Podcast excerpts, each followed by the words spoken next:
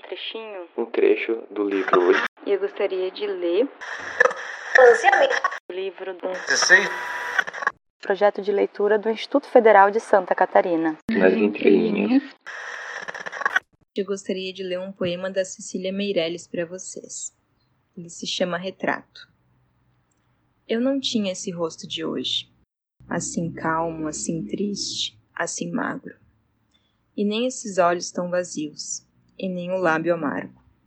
Eu não tinha essas mãos sem força, tão paradas, frias e mortas. E não tinha este coração, que nem se mostra. Eu não dei por esta mudança, tão simples, tão certa, tão fácil. Em que espelho ficou perdida a minha face?